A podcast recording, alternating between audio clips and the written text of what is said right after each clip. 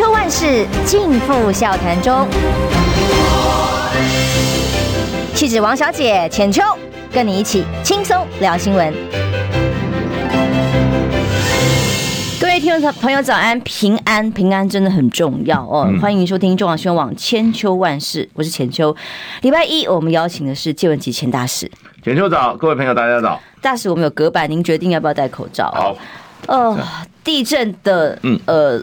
前阵有七十三次，吓坏人了啊！昨天晚上在花东地区又传出来，中央气象局的统计大概有十几次的这个余震哦，所以主震在呃台东池上。那么这前后的地震真的是吓坏了台湾人啊，台湾的朋友，大家希望都平安。那一早来电台，发现电梯坏了一台，这个进录音间。的一个门的电子锁也坏了，也算是灾情之一哦。但希望无论是在台东、花莲这个相关地方的朋友，台湾各地的朋友都平安哦，大家平平安安。大使昨天第一时间地震的时候人在哪里？我昨天在一个一栋建筑物的地下室。哎，那昨天因为要在那边等一阵，我在车子里坐一坐，那就开始开始晃。然后那栋大楼它是钢骨的，就有那滴滴的声音，我就知道地震了。可是我那时候想说，我在地下室算了安了，所以就没有很惊恐啊。嗯，不过我就知道它是一个大地震，而且它的那个震法，我我我，因为我们在台湾从小长大，对地震啊经历，我们也算是身经百战。没错，我觉得它开始晃以后啊，我发觉它有一种圆圈式的转法的时候，我说完了，这个转这个转法太太恐怖了。你知道，就是等于说你在拔一件东西的时候，你如果用扭的话啊，那个那个力量会破坏力更大嘛。那个感觉它就有一点这样子转。那我说哇，这个这个东西啊很危险。那我那时候没有感觉到是是八是八点六点多的震。我那时候想说，这个跟上一次，因为我上一次六点四的时候啊，对，那时候我在家里面，嗯，那我在家里面那个时候是呃，我家在十二楼嘛。我应该也蛮摇的，哎，那比较摇，所以我那我因为我昨天是在地下室，反而感觉啊，跟我那个在在家里面那个感觉，呃，差不多，差不多，不过时间比较长一点，不过所以一上一一一上来以后离开地下室，人家说六点八，我就说哇，这个这个如果说正央又在陆地附近的话，前程。那就那就有一点危险了，我就有点担心了，这样子。其实我昨天跟你在同一栋大楼，电视台吧。嗯，对 对对。那当时我在四楼书画哦。对对。那个真的四楼跟地下的感受差很多，的确是钢骨建筑的大楼，而且其实很多建筑在九二一之后的防震系数不一样。嗯。其实大家真的要检视一下自己住的房子。嗯。这个钢骨结构滴嘎嘎嘎嘎那个声音，我还要把它录下来，因为真的很夸张。然后其实，在楼上一点九楼，我。看到这个，呃，一些同事传给我看，是整个柜子还倒了，然后电视因为都会电视台挂很多电视墙啊，摇啊晃啊，非常的严重，所以那个就真的很。惊恐，我看还有主播吓到都躲躲起来，说好可怕。钢骨应该会好一点呢？理论上是好一点，但是它的摇晃哦，如果它是钢筋是软钢筋或者是硬钢筋，可能会有的系数反应会不一样。但无论如何，昨天的确是先上下，再左右，再转，而且它摇晃的程度、时间的确是浅层之外，时间也很长。其实接下来的时间，可能就要请所有听众朋友、线上的好朋友都特别注意相关的安全了。哦，每次到这个时候，我九二一啊、三三一每一场地震，当年跑新闻的噩梦，这个历历在目，就会觉得，呃，人呐、啊，真的是很脆弱哦。在天灾的当前，这个时候就要更小心。嗯，真的是出门的时候小心一些旧的大楼外墙，嗯，或者是一些建筑体，甚至余震，还有没有可能更大的余震？所以大家特别注意安全。我记得我那时候一上楼，就有工作人员冲出来问我说：“你怎么还敢搭电梯？”可是我想说，嗯，还好吧。哎，昨天啊，昨天我们那个。张张，这个是我们一位一位朋友啊，张张博士啊，嗯，他在我们在那个电视大楼里面哈，他就说这个电梯要，就是说一地震，他站在电梯旁边，他没有在电梯里面，他说在电梯旁边，他说为什么？他说所有建筑物最坚固的部分就是电梯附近，电梯旁边，有道理。所以这个我说学了学了一课，因为他是这个。这个学这个科学的博士，所以我说，哎呀，学了一个学了一个，将来要站到电梯旁边。我在不要不要去坐电梯就是了，要跑到电梯里面去了。我在一零一上班了八年，当时董事长就一直告诉我们说，嗯，地震的时候往一零一里面跑就是安全的，他 是这样告诉我们的啦。哦，好，我们来讨论一下为什么一场地震，呃，有几个现象发生了啊？嗯，第一个，呃。台东的这个灾情救援速度其实算快的，所以很好，就是大家可以一起齐心协力。那我看台东县长饶庆林指挥中心很快，前一天就已经成立了。那么相关的救援动作，呃，全部都很用。全全用尽全力在在救援呢。嗯，虽然有一人不幸的死亡，但是伤伤受伤人数，嗯，好像都还在算可控的范围之内。嗯，至少跟九二一跟先前的灾害相对，是已经不幸中的大幸，救援都算快速。可是就有个比较不可思议，为什么在桃园？不过在规模呃上来看，三级而已，就可以让个刚刚落成的体育馆的屋顶。呃，羽羽球场在桃园巴德哦，就整个坍塌下来，而且画面在网络上广为流传，然后大家看到觉得很惊悚。今天甚至很多网友在讨论的时候都说：“你难道是巴德地震体育馆花多少钱盖的？”哦，有些媒体朋友杨明啊，他就把一些这个当初新闻稿的资料通通都都拿出来，他就说花了十二亿，至少光是那个屋顶的修缮部分哦，那个建筑那个体育馆就是九点九亿，至少哦。为什么刚刚才发了文提醒跟大家说？哎呀，前天才贴出来的说，哎呀，五楼羽球场登记噔噔噔噔完成的哦，大家赶快来打羽球。居然可以在个三级地震的情况之下，它就整个坍塌下来，伤了一位民众。嗯，我有看到那个，我有看一个影片，就是讲那个塌下来的状况，很危险呐。嗯，人一走，整个就整个就掉下来，而且它最后它本来是那个天花板一片片落。嗯，那跟下雨一样，然后到最后是他整个的那个铝架，整个也砰全部下来了。你要知道，那个那个我看那个天花板基本上是很简单的工程，因为它是那种轻质的工程，嗯，应该是应该是很容易把它的那个那个那个承重的力量啊，或者摇晃力量啊，应该是本来就很本来就很轻的啦，因为。我看它那个掉下来都是一片一片的板子，白板板，哦，最后掉下来就跟我们一般建筑，它是里面是用铁丝拴上去，然后那个那个条子啊，条子这样，好像一条一条，那个不太容易掉下来。哎，如果说很重的哈，是它整个钢梁砰砰砰掉下来的话，那可能是因为下面结构坏了。那如果结构都没有问题的话，就那个整个天花板跌下来，那就是。那就是说，那些整个工程就是豆腐做的，就是个豆腐。对很多人形容是豆腐渣工程，真的是该要整体检验，怎么回事啊？这个第一个啦，我跟你讲，民进党的工程啊，一定有几大问题。第一个，发标的时候是不是又是限制性招标，又是朋友们来做，朋友们来分钱的概念了？民进党这个所有掌握国家公家资源的时候啊，用人民血汗钱的时候啊，他都有一个原则。就是这些钱如果要做工程的时候啊，我们绿色绿绿绿之友大家先排，然后这个绿绿色之友还要排，还要还要排什么？还要排谁的关系比较好？那就完全靠关系啊！因为他像林志坚在在新竹，他的公共工程发包是超过五成是用限制性招标，限制性招标就是说我找你来就给你了，根本就。根本就不必说大家一起来公平啊，把你的报价啊，把你的这个公司的这个呃过去业绩啊，投标投假的吗？哎，来了没有？他不不开标的哦，他不开标的，招标，哎，就限制就直接找，别人也不用投标他他限制标，他你可以，你可以找两家公司来议价，你也可以直接找那家议价。你说你知道限制招标，我们法令有规定不能乱来。第一个说这个是专利产品。你今天要用这个专利产品的话，你只要找那个专利特殊技术，对，特殊技术专利产品，然后什么古董啊什么哈这些东西，你可以有限制的非常严的。我请问一下，那个天花板，那个那个体育馆谁不会修啊？还有专利吗？嗯 有专利吗？我一点专利都没有嘛。所以先查一下是不是限制性招标。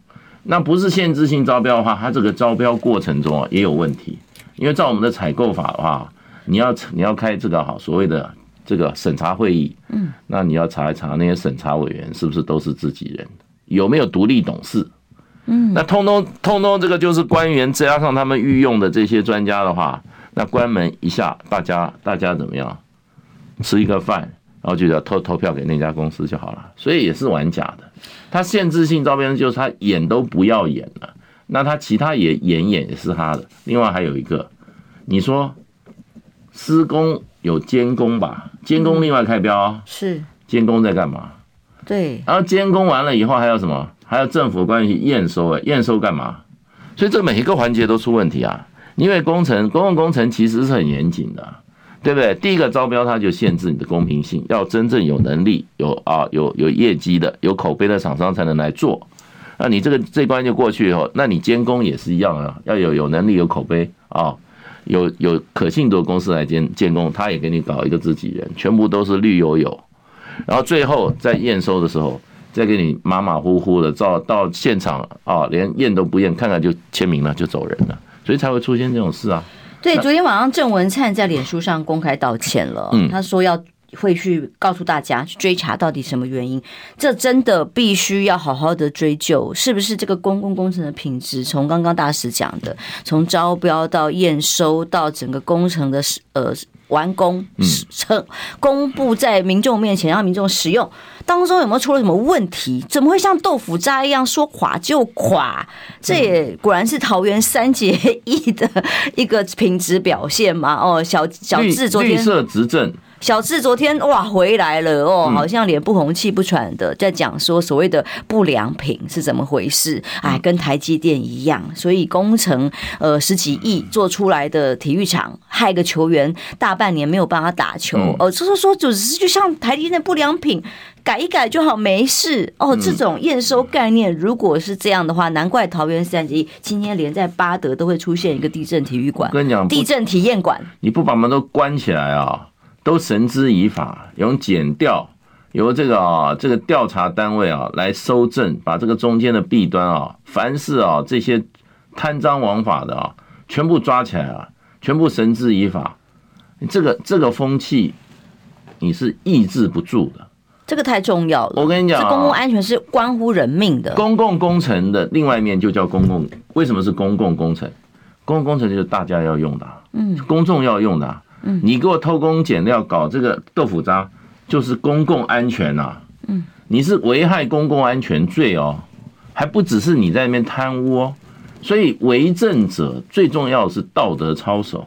你看看这个，你看那个林志坚那个小智，还有什么道德操守？他连什么叫道德标准都不知道，还讲诚信呢？他他还好意思讲诚信，还没有去追查你到底你那个是抄袭还是人家完全代笔？嗯，对不对？代笔那两篇，你你你还好意思骗吗？因为台湾都是傻瓜吗？这些人就是骗了以后没有被惩罚，没有为他的欺骗、为他的恶行付出严重的代价以后，他根本不当一回事。所以我们要一定要继续监督，到底呃跟新竹棒球场一样。桃园八德的这个体育场出了什么问题？为什么三级地震就北台湾就他一个地方会垮成这样？大家一起来监督啊！桃园有民意代表啊，那么中央有立法委员啊，都没都没用。我跟你讲，通通没有用。只要民进党执政，这些事情啊，我跟你讲啊，再再大天大事，他根本他都没有人管，而且也。他也不会有事，所以要年底换手才查得出真相，这样吗？一定要换，你不换的话，不好好把台湾这种这种这些啊，这些已经不是蛀虫了，这些就是恶霸了，在这边吃用台用台湾人的钱来害来在台湾谋财害命，然后呢，尤习坤做陶造做这个做这个做这个宜兰县长的时候，他造的那造桥。你记不记得？嗯，那个苏澳港的那个桥是断桥，居然垮掉了。对对。结果你看查得出来，前一阵子查出来以后，以后前一阵子查了，有没有人负责呢？然后，厂商啊，嗯，厂商对给厂商就好。对啊，那个那个那个那时候交通部长又是那个姓林的，嗯，林佳龙，那条甲龙，对不对？他当交通部长又给你，于是他他有去真的认真查吗？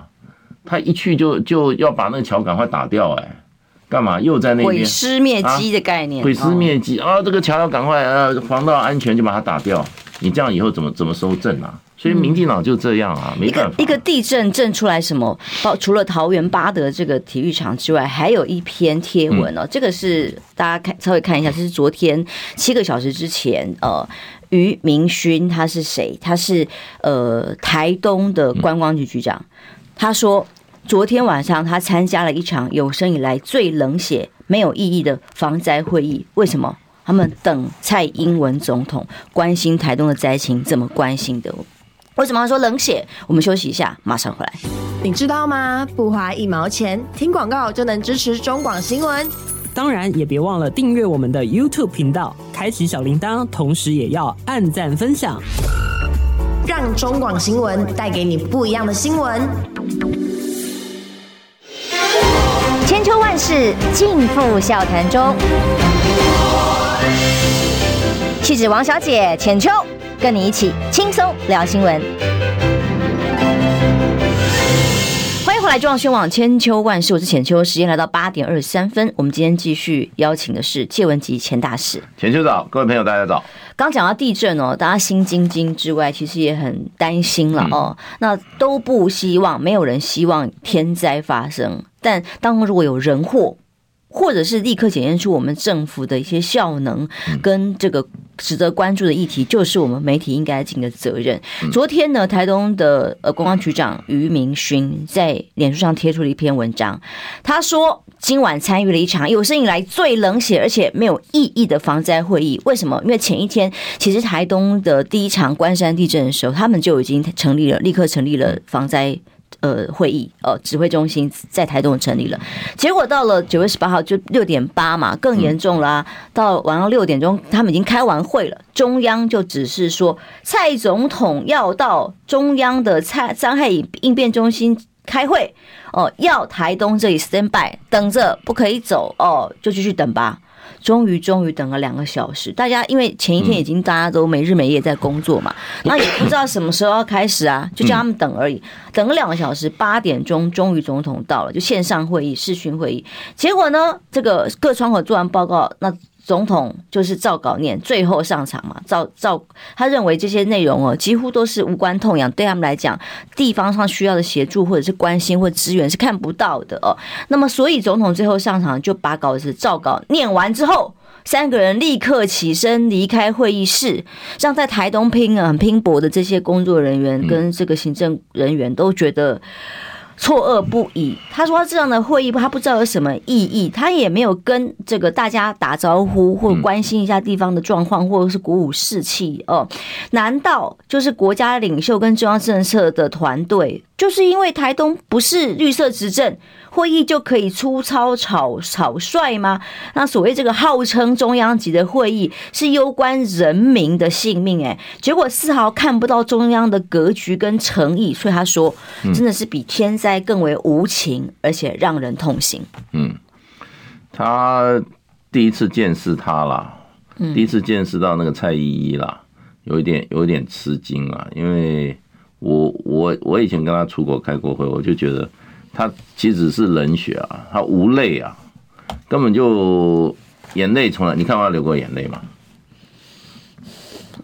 不晓得那个那个拜登二零一八输的时候有没有流泪，就是 对啊，他这个他这个冷血，那个那个已经算是他以他的风格就这样。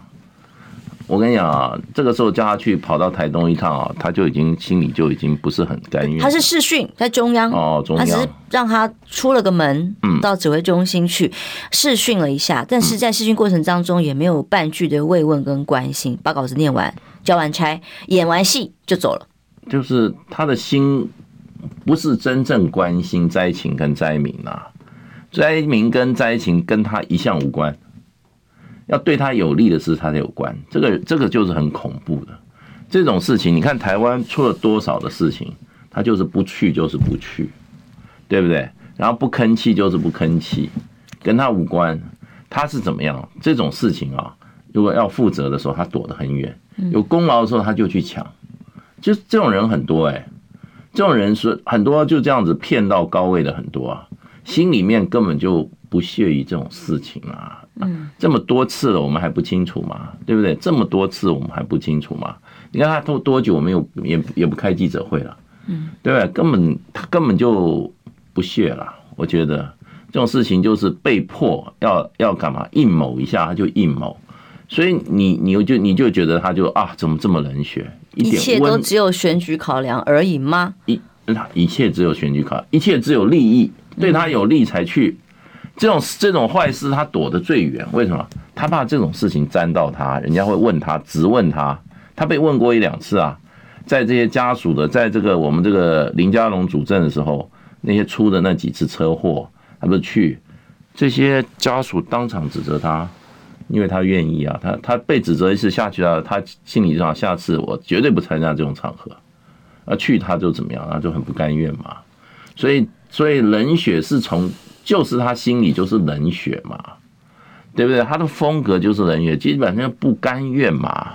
这么久了，我们还看不出来吗？那想想看哦，这些台东的县市首长哈，地呃地方首长跟工作人员呢，他们是前一天开始有地震的时候，时候看到九点多发生的事情啊，他们晚上立刻就成立了指挥应变中心，然后就进驻，反应很快，就进驻到了晚上。隔天一早，当然陆陆续续，因为有七十三起的前的的小型的规模不同的地震，所以一定随时都要待命 stand by 哦，一定都在忙。然后到了下午，发现这么大的地震，更大六点八这个的时候。应该全部人心揪在那里，嗯，很担心。那工作人员全部投入要救灾，然后呃，各地的防灾的讯息，应该是都是极度的担心的。对。而当一个中央的总统这个时候用视讯会议叫大家就留下来，我们会开完了，停下来，留下来给等他来要留等要留等他来干嘛呢？嗯，就念完稿子，然后走了。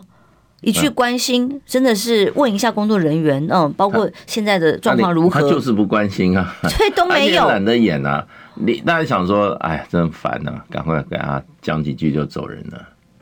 那就这种啊。今天如果是小智呢？那个是小智还在的地方的话，那哇，小智就不一样了。或者陈其迈呢？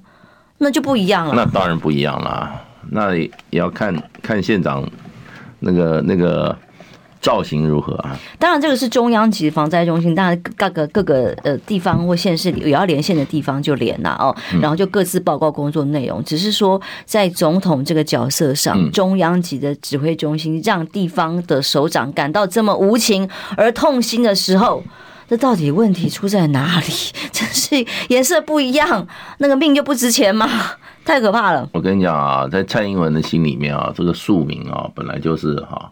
本来就是投票机器啦，骗的骗来投票就好了。然后呢，台湾人又分成绿色人跟非绿色人啊，分等级啊。哎，绿色属于贵族啦，其他都是平民跟贱民啊，嗯，对不对？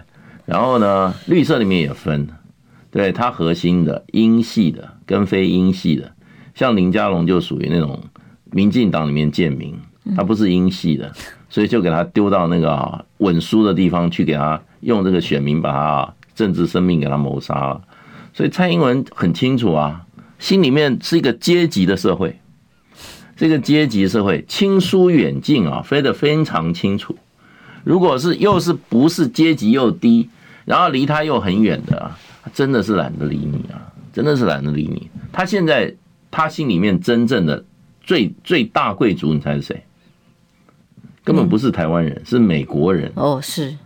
那个是要朝圣朝拜的，哎，真正他的大贵族，第一个美国人第一名，日本人第二名，嗯，然后绿色呃英系权贵第三名，嗯，然后绿色非英系权贵第四名，啊，你看那那那个台东，那要排到多少名啊？排到三四十名啊，那已经花时间给你们哈念一个稿，对不对？让你们哭等两小时，花花个时间念个稿，算很给面子了啦。蔡英文算是这个极大的恩赐啊，他哪他就是这样的人啊！你你我今天讲这样子，就是说你过过去观观察他六年总统，不就这么德性吗？看灾坐在他的云豹装甲车上一样的画面哦，就被蔡明骂下来啊！嗯，啊你给我下来，他才知道他下来又穿个长雨靴，嗯，人家以前。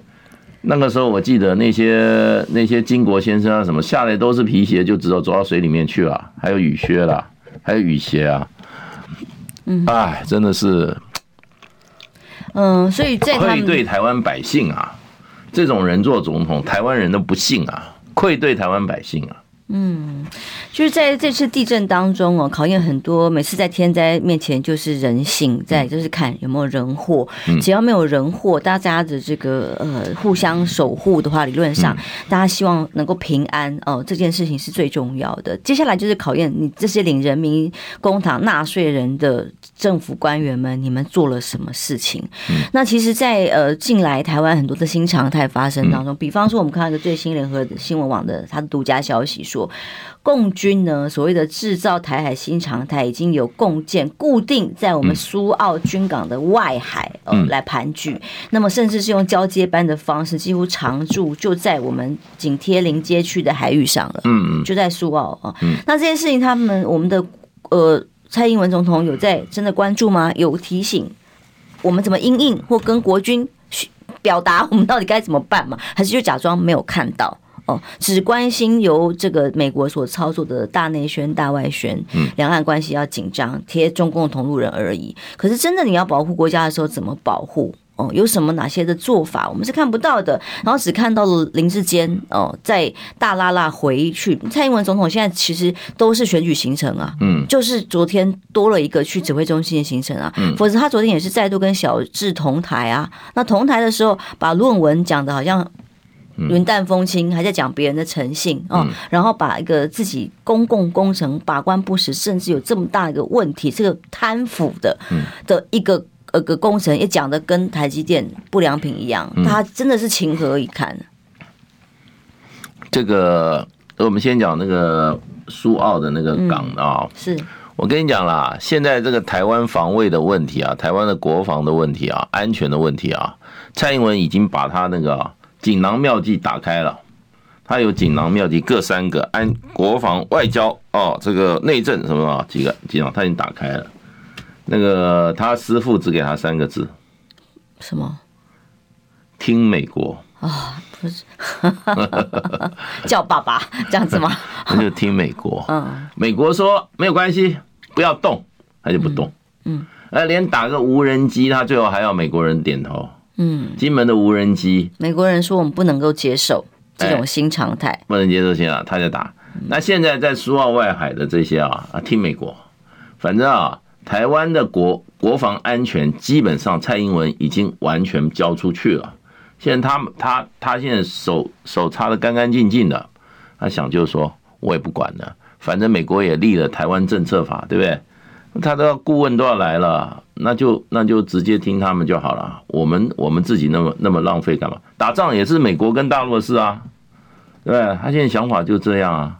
我反正就听美国就好了。美国说你要做什么就做什么，美国说不准做就买什么。哎，美国说拿钱就付钞票，哎，给就付钞票。美国说我这个要干嘛干嘛，就跟下一个跳说。听美国就好了，以后他就啊，以后所有台湾这些问题啊，一生锦衣玉食这样吗？对对对对，他反正反正他将来卸任以后啊，我看他随他住哪里了，美国一定会给他一个地方让他住的啦，嗯，或者梅先生也可能啊，对，他他非得为什么呢？这个就变成当时这个这个所谓的这个论文门的时候，就有很多人提出来说，这个不是诚信问题，这是国安问题。因为你如果你这个总统的这个啊论文的重要背景资料或者完整的资料啊被一个外国政府掌握的话，那个政府这个总统就完全会提名一个外国政府。那很早人就这样讲，那谁的情报能力最大？英国的军情六处、军情五处啊，零零七的那些老东家，天天都搞情报的啊，再加上零零七那个老东家还要听美国 CIA 的了。在英国发生的任何事能逃过我美国情报机构的眼睛吗？对不对？所以这个东西当时讲他的这个论文就是个国安问题，现在就知道了。哎，现在他，哎，他为什么要台湾吃吃莱猪啊？莱莱猪把柄在人家手上吗？莱猪都吃了，然后现在又要去搞什么什么印什么什么台美经济架构会议，将来你看着好了。台电就被他毁掉了。台电将来啊，电电不能用，不，这个不能国营企业啦，国营企业都都给他换掉，因为美国人对美国有利啊，美国才有钱赚呐。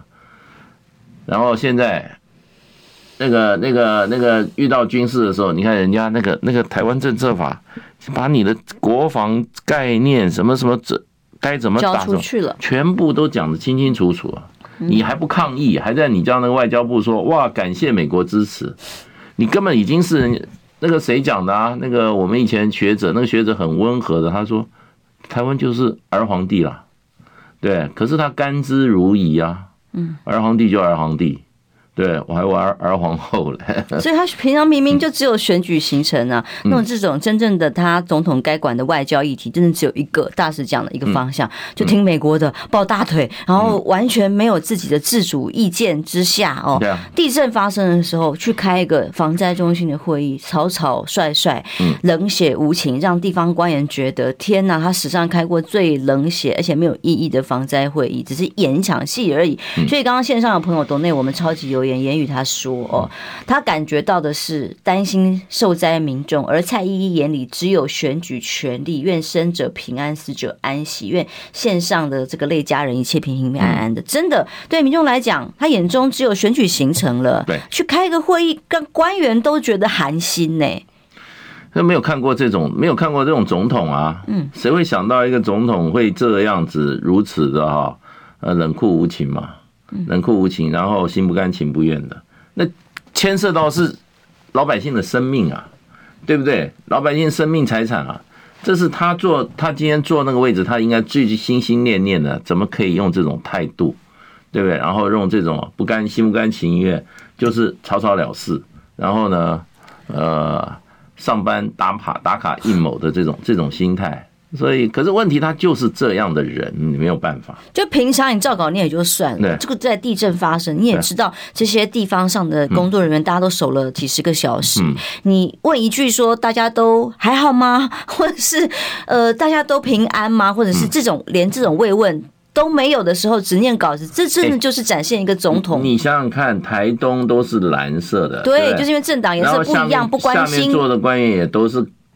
都是国民党的这个党籍的吧，或者说支持国民党，他根本把你当仇人，他还跟你慰问呢，他心里心里就是想说，又跟这些人，又去跟这些啊，呃，真的很不想跟他们见面，还会慰问。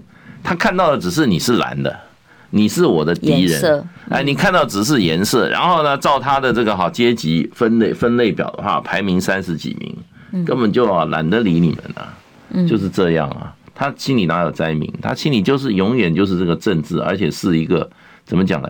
是一个阶级者，是一个阶级论的。他把台湾就可以这样子分。我到现在想起来，当到打疫苗的这个第二类哦，我就说，真的没有一个世界世界上没有一个国家会这样这样做哎。然后到现在还是秘密啊？到底秘密啊？我们的疫苗的采购，所以一定要下台啊！下台就开始清查他们的责任。你你你今天谋财就算了，你还害命，对不对？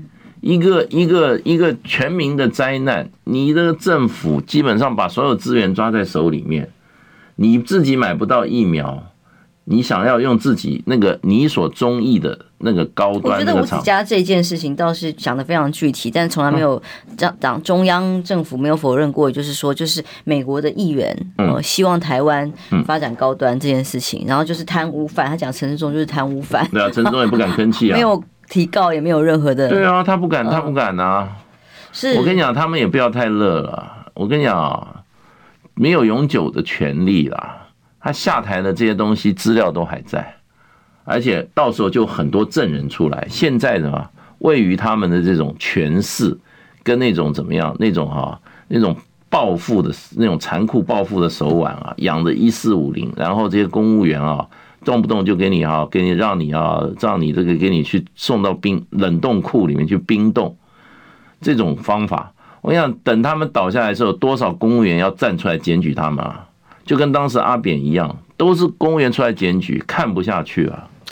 哎，我们真的现在台湾民众要看到总统不容易哎，要么在脸书啊，记者是没有办法提问总统的。然后总统终于出现在选举场合，他才刚跟小智同场，不过这一次的站位比较不一样，中间隔了沈慧虹，没有在手牵手心连心哦。刚刚跑完选举行程，然后。立刻好不好不容易让他出现在防灾中心的时候是这样的态度哦。那我们接下来看看他接下来还有好多选举行程要跑，他可能心里想的说：哇，我不能站台了。那民众其实看不到他平常对于民生或者其他的议题的关注哦。这就是我们的蔡英文总统嘛。我们休息一下，马上回来。听不够吗？快上各大 Podcast 平台搜寻中广新闻网新闻，还有精彩节目都准时推送给您。带您听不一样的新闻，中广新闻。千秋万世尽付笑谈中。气质王小姐浅秋，跟你一起轻松聊新闻。迎回来，中广新闻网千秋万世，我是浅秋。我们今天从地震开始聊，呃，还是真的一句话，希望大家都平平安安。接下来呢，如果还有余震，嗯、呃，或者是再有一些灾情啊状况发生的时候，大家真的在灾情上一定要手牵手、心连心，一直想一起想办法哦，克服困难。但中央官员呢、哦，从蔡总统开的这个被地方官员形容为冷血的会议之后，就看到了很多呃拿我们人民纳税钱的官员们，他怎么做？做事情的，哦，一连串疫苗啊，公共这种工程啊，再讲到连一个国安投资，就是情报投资，其实应该是搞情报的，应该是最。谨慎低调哦，最能够掌握，尤其两岸在兵凶战危的情况之下，哎，最重要、最前线的资讯的这样的官员，居然在小智的论文门风波的时候，好像是出门去避风头，然后呢，就在人家账号上面被公布所有出入境的照片。这件事情我一直觉得他很严重，而且可以后续观察跟讨论。他连出入境去过关的时候的这个照片，通通被公布出来，住饭店的收据都被公布出来。大使以你的外交经验。来研判，其实这是很严重的外交事件。如果是有官方配合，嗯，泰国的官方有配合做了这些资料的提供的话，就很严重。还是真的单纯只是被害进去，资料被被取得，说是现在我看有一些新闻的风向，说是华为嘛，华为的系统如何如何。大使的观察认为呢？我是觉得他根本他一举一动就是被人家完全盯住了，嗯，搞不好他的那个通信啊，他的各方面啊，也都也都被人家掌握了，嗯，对。那这个就是整个的这个他的情资系统啊，有严重漏洞嘛？也就是说，你负责情资安全的，你自己你自己的情资都被人家都被人家掌握了，你还负责什么情资啊？太丢脸了吧！干脆赶快辞职下台了吧！真的是弃甲而逃的感觉。对啊，就跟警察局长自己家里天天被小偷偷偷一次还不够，天天被偷，那你这不治安有问题吗？你连自己的行踪都搞不定，是怎么回事？所以，所以这个就是就是就是看他笑话了。就我狼挂尾 key 呀，真的是啊，对啊，对啊，他这个自己都保护不了，还国家安全了，自己都不安全了，国家怎么安全？是，起码你自己很安全啊，你自己也要小心一点啊。那他可见他这里面有很大的问题。不过我常常就在讲，民进党的出了民进党官最后都出了很多事，你猜为什么？你知道？就他们的领导统御太差了。这些机关里面啊，就看不惯，你知道机关里面看不惯，很多人都看不惯。那他这种这种走到哪，到最后就变成就是说，人家就看破他手脚了，又没有能力，又这么官僚，又这么贪，又呢又不照顾下面的，还没事啊，官架子很大啊，到处讲话得罪人啊，训这个训那个的啊，我跟你讲，他迟早出迟早出事。我看过这么多人，朋友，这种民进党的官最多。这种就是说，他越没有料，他越越喜欢摆架子的人，就变人人讨厌。嗯那人人讨厌的话，都怎么样？又无能的话，就人家想说，哎呀，他不晓得他多脆弱了，给他给他给他下台算了。可是问题，民进党官再出再大事也不会也不会下台，只是啊，我们会觉得很没面子的事。问题他们又脸脸皮超厚，他也无所谓，对不对？陈明通眼眼皮是不是够厚了？你看他那个小智的论文的时候，到现在还没有查呢。他他知道那一百五十几篇论文，拜托、啊，搞不小智在怪他。你看他那个所有的出来记者会，就是在怪老怪老师的概念。不是你叫我怎么样怎么样提供资料，对啊，你叫我如何如何，然后是你叫我抄的还是怎么样？对啊，就是他，就是他，都问题都出来他，所以为人师表，为人师表，他哪有资格最为人师表？教坏嘎派丁娜。然后等到自己当这个官员，国安首长，哎，对。就这真的是到了不可思议、匪夷所思哎！我是每看到那个新闻，下台了。这几天都觉得他早就因为论文门的事件就认为他应该要下台，但迟迟还赖着。一个自己都不安全的国安局长，国家会安全吗？出了这么大的事情，国安局的回应是说没有评论，没有评论。那他自己呢？他自己应该自己自我了断一下，草草自我了断一下，要人要有点知耻，有点知耻近乎勇啦。你看他们不勇的话，你也。支持对不对？你也起码啊，要一点羞耻之心嘛，对不对？嗯，什么都怪别人，什么都推，然后出了天大的事，反正啊，一皮天下无难事，完全靠厚脸皮。你现在多少人靠厚脸皮啊？这些官员在我面前看起来，真的是不知道下台多少次啊。看民进党就这些人，真的就是，嗯，真的是啊，真不了怎么形容这些人。我们从小的时候。我们我们进小学，陈明通年纪跟我比我大啦。我他进小学的时候，起码还有个礼义廉耻嘛，对不对？你没有礼，没有义，没有廉耻，还是要有嘛，对不对？耻是自己的反省嘛，完全都没有。然后忠孝仁爱信义和平四维八德，哪一件他有啊？他心里面真的也不能说做了民进党就你就你就完全泯灭天良也不行啊。你看他从他自己本身的学术道德的标准已经。被打脸成这样了哦，然后到当个专业的官员的首长的专业，现在也是被丢脸嘛，踩到地上，好丢脸！居然一个国安首长的情资料行踪哦被公布成这样，当然现在这个本来就是国安事件啊，国安首长的国安，下一次搞不好蔡英文的资料被也被也被弄出来，那就完了。就是完全被掌握的概念，你看看哦，呃，自从香港回归之后，本来对啊，人家要斩首的话。你照哪？他说全部掌握了，你还跑得掉吗？你光讲八二三炮战，精准的，人家去上厕所都可以被弄多久以前都可以精准的轰厕所。如果是真的要斩首这种安全性的议题，他是连照片都被对啊。他收据都出来了在被人家公布出来，这只是要让你难看呢。那如果是要危害相关的安全，其实还不不必对他动手吧？哦，但是总总总之就是一个不可思议。但他们的反应到目前为止就装作没事，就把头埋到沙子里，哦不待机不待机，过了就没事。这个应该是有全面性非常严重的国安的检讨。当然要检讨啦，他他他自己真的开玩笑嘛？行踪被这样掌握到这种程度。唉，真的，而且而且还是在在国外。大使因为香港回归之后啊，那、嗯、在很多的消息，其实我听小小时候、嗯、小时候也跑过相关的这个调查局情治单位，嗯、所以其实真的有一点点的了解。嗯、那这些朋友里面很多人都告诉我说，嗯、其实现在已经很多的情治情报的重镇都移到了泰国。嗯、那所以泰国现在是这个呃，甚至两岸三地哦，这个很重要的情治交换中心，甚至东南亚国家里面非常重要的地方。可是出了这么大的问题，这个真的只是华为电脑被被害进去，资讯被掌握了这么简单而已吗？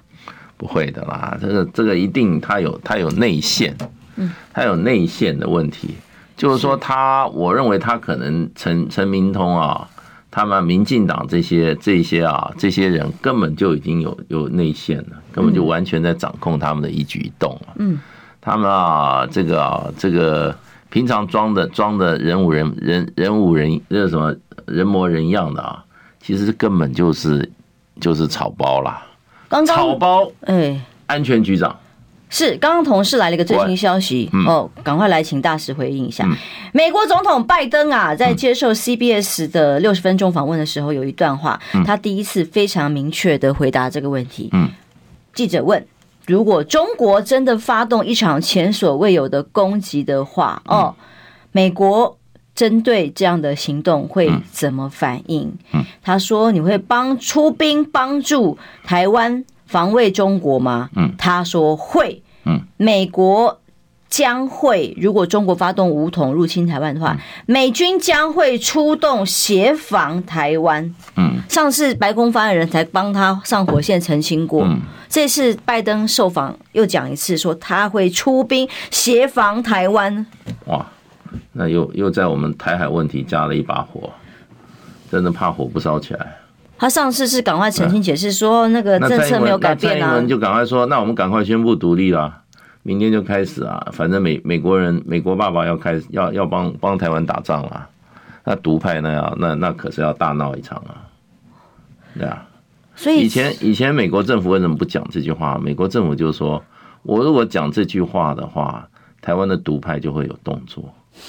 所以呢，他现在意思就要就要，这就是鼓励台湾的独派。美国人这个情势掌握非常清楚。就玩死乌克兰在玩我们吗？当然就就玩啊，当然就这样玩呐、啊。台湾人不是命，台湾人命不是命啊，美国人人命才是命啊。没有，如果他是真的会出兵协防，嗯，呃，那又是另外一件事情。嗯，可是他连乌克兰都没有出兵协防，嗯，你看到。阿富汗怎么样的被抛弃？嗯，他现在突然公开的讲他会出兵协防台湾，你信吗？然后再来就是他讲这句话的政治目的跟企图又是什么？在这个时间点上，就是火上浇油啊，火上加油啊，然后让蔡英文政府更有恃无恐啊，继续挑衅啊，搞到两岸打起来啊。昨天我们在节目上，瑞典的媒体我们引用的瑞典媒体报道就说，其实他这个是有剧本的。乌克兰俄乌战事之所以会。打起来是美国的剧本，他认为就是还有一道这个这个新闻的依据的来源是说，就是美国根本就是希望依用依照北约的这个挑起冲突，让俄罗斯动武动手，动手之后拖垮俄罗斯，拖垮甚至欧盟欧洲国家。那台湾呢？台海呢？要拖垮老公是他最好的手法。对啊，对啊，对啊，就是这样啊。对，所以所以美国这个已经挑起一场，他现在获利很多嘛。美国看到俄罗斯今天这个情况，美国很高兴啊，他希望中国大陆下一个俄罗斯啊，那怎么样把中国大陆搞成俄罗斯，就是用台湾啊，台湾就是美国心目中的亚洲的乌克兰嘛，对啊，那就不达目的誓不甘休，这是美国人的美国人的美国人的美国人做事就这样啊，第一个很科学，第二个他注重结果，他完全成结果导向的。中间都是每一个都是要达到怎么样能够达到结果，他就怎么做。可是拜登应该有例外吧？因为那个幕僚一天到晚要帮他澄清啊，这一次搞不好又要发澄清了。再澄清他就下台了，美国人就不信任他了，老年痴呆。他基本上也差不多，但但这个这个他这个动作，其实这个 CBS 的访问两件事情被被报道出来，那个当然有版权，很多媒体没办法引用。第一个他讲的就是说，如果。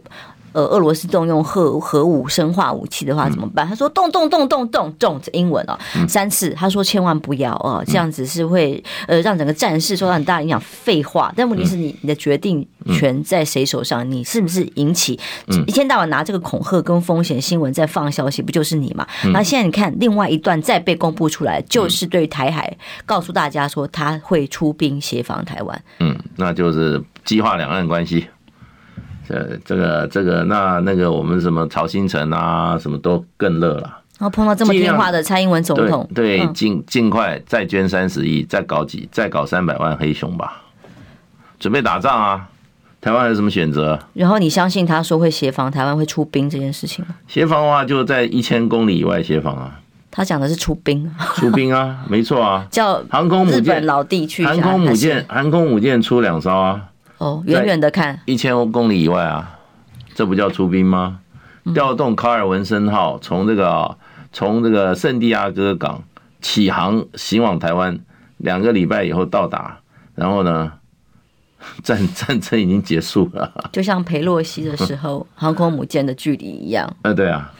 对啊，哇，把那给拿西北料，本来就这样啊。拜登这一连串新的谈话，大家怎么解读？嗯，呃、我个人是不相信的哦，但只是觉得他又是一个在喊话的状态，激化两岸更兵凶战危。对，我们要像乌克兰一样这么这么惨，家破人亡嘛？美国要我们做乌克兰啊？哦，真的是我们现我们现在又又有人听美国的、啊、人祸，拜托大家平安就好，拜拜，平安健康，拜拜。